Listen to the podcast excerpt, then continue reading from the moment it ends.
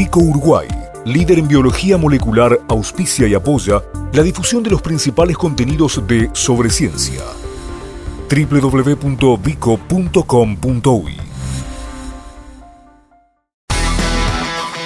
Fue y es un fenómeno en cuanto a ventas de entradas. Están conviviendo en realidad, ¿no? Toda la barra que va con colores rosa a ver la película de Barbie y está toda la otra barra, o con mucha gente en común que también está agotando entradas para ver la película de Oppenheimer.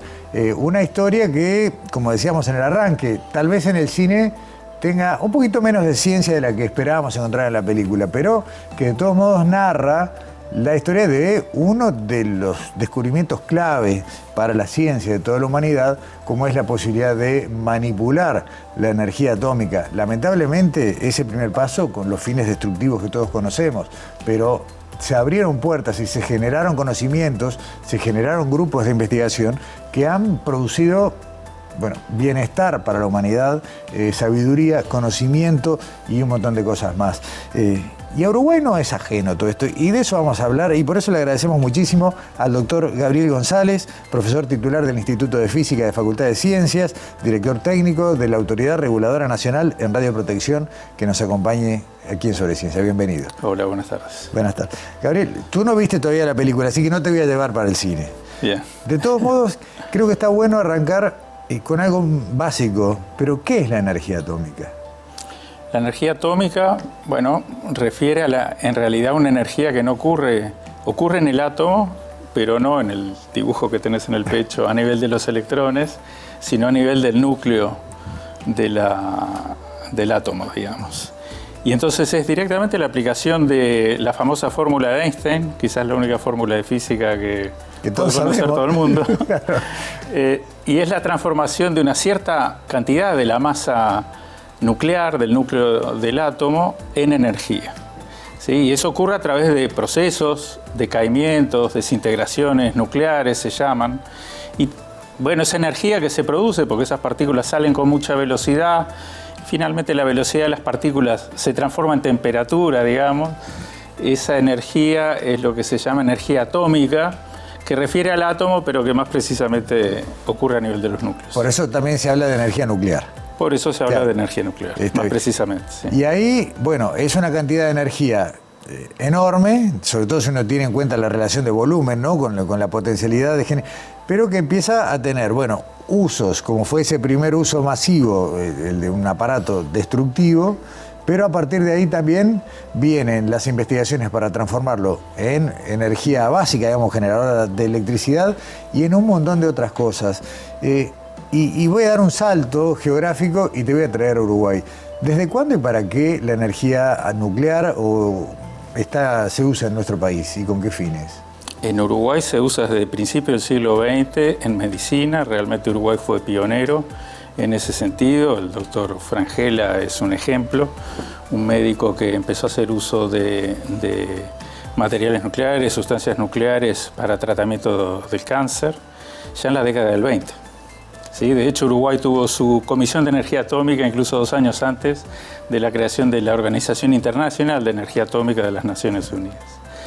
Y bueno, esta energía que como vos decías es muy grande, digamos, en realidad a nivel microscópico, a nivel de cada átomo puede ser muy, muy pequeña.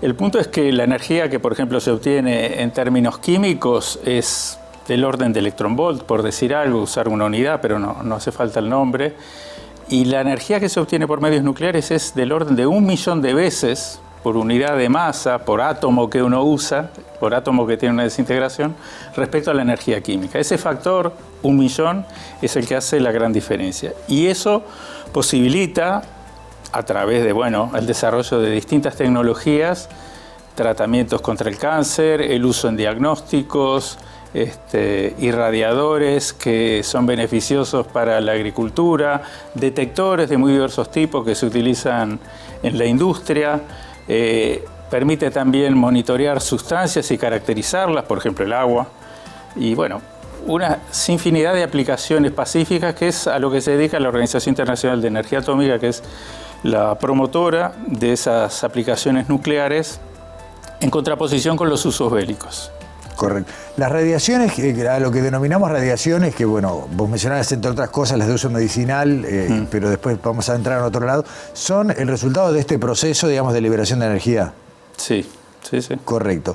Eh, y hay huellas, ¿no? Vos hablabas, por ejemplo, de la identificación del agua. O sea, a partir del conocimiento de estas radiaciones podemos identificar cosas que de otra manera serían exactamente las mismas. Sí, digamos, cada material tiene una característica propia de cantidad de átomos que pueden o no eventualmente producir radiación y eso es una especie de nombre, segundo nombre, apellido, segundo apellido que lo identifica en forma unívoca. ¿sí? En, Viena, que es donde está la sede de, la Organización Internacional de Energía Atómica, hay un laboratorio que tiene muestras de agua de, de infinitos lugares del mundo, ¿sí? que son precisamente caracterizados simplemente por su contenido de radisótopos, o sea, de átomos que eventualmente producen radiaciones nucleares, o de isótopos, que eventualmente pueden no producirla, pero que son núcleos que tienen un peso diferente al material este, que usualmente, bueno, se conoce con el nombre del elemento que sea.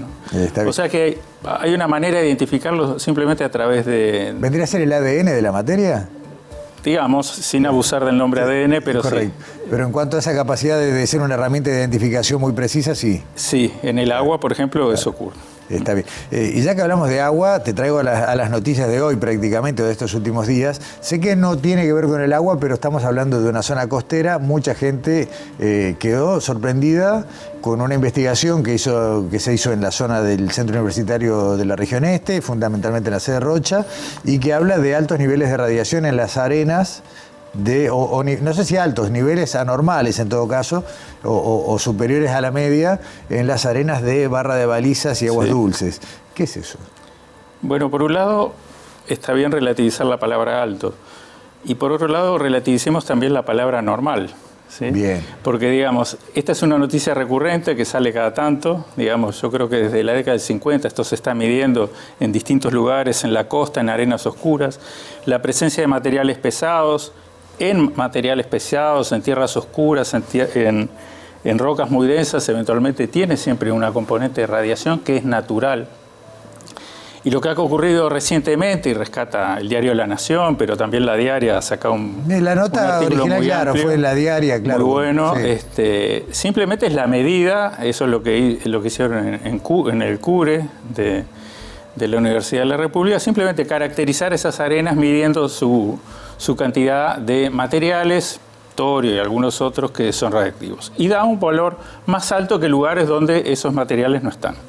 Ahora, eh, en términos del riesgo que eso implica, eso es absolutamente insignificante y muy difícil de medir y dependiente de muchas hipótesis.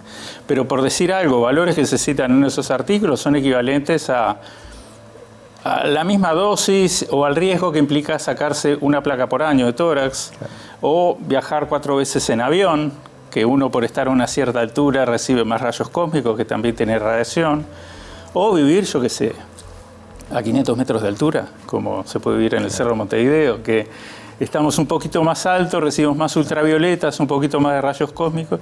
Bueno, todo eso a la larga implica algo que es absolutamente pequeño, digamos, pero está muy bien que en el Uruguay se estudie y se caracterice qué es lo que hay y conocer. Claro, y que es un, un debe importante que tenemos. Sí, es lo que hace la universidad en buena medida y muchos de sus grupos. 1.600 eh, equipos generan radiación en Uruguay, un número más o menos por ahí, ¿está bien? Más o menos, sí, esos son los equipos, principalmente son rayos X, que se dedican eh, odontológicos y para uso medicinal que hay en el país.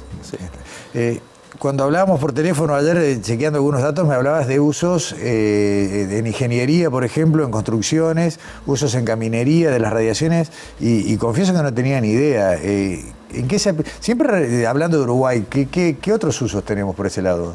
Bueno, por ejemplo, en, la industria civil, en la obra civil se utilizan fuentes para medir densidad y contenido de humedad en los suelos y se utilizan fuentes que, por ejemplo, tienen rayos gamma, que son fotones o partículas de luz muy energéticas, o se utilizan fuentes de neutrones, que son, bueno, una de las dos partículas que están en el núcleo atómico, que tiene neutrones sin carga y protones que tienen carga.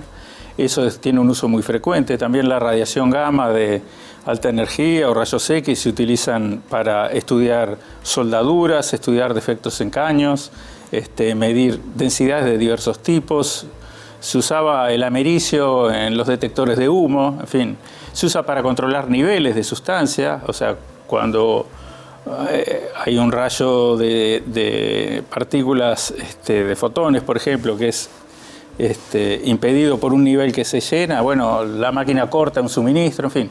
Hay diversos sistemas de control en los que también se usan. Se usa para esterilizar material, digamos, para esterilizar material quirúrgico, para eh, irradiar sangre y esterilizarla. Se usa para esterilizar diversos productos agropecuarios. Ya, ahí, quería llegar y en, los últimos minutos, porque uno de los anuncios más importantes que se hizo este año en materia justamente de zoonosis y demás, tiene que ver con la llegada, creo que todavía estamos en proceso, pero, pero muy cerca de completarse, de un equipo que tiene, usa justamente este tipo de radiaciones para esterilizar mosquitos y ver si de esa manera podemos tener lo, que es el crecimiento de Aedes aegypti en nuestro país. Sí, ese es, ese es un área en el, que, en el que hay bastante experiencia desarrollada en el mundo y principalmente la estrategia es producir, este, bueno, en este caso mosquitos estériles que entonces impidan la reproducción de, de la especie, en este caso Aedes aegypti, y eso se logra irradiando, esta vez con rayos X, es un equipo de rayos X, no usa fuentes nucleares, fuentes radiactivas, sino que usa rayos X, irradiando entonces estos mosquitos o sus larvas o pupas, dependiendo de lo que sea.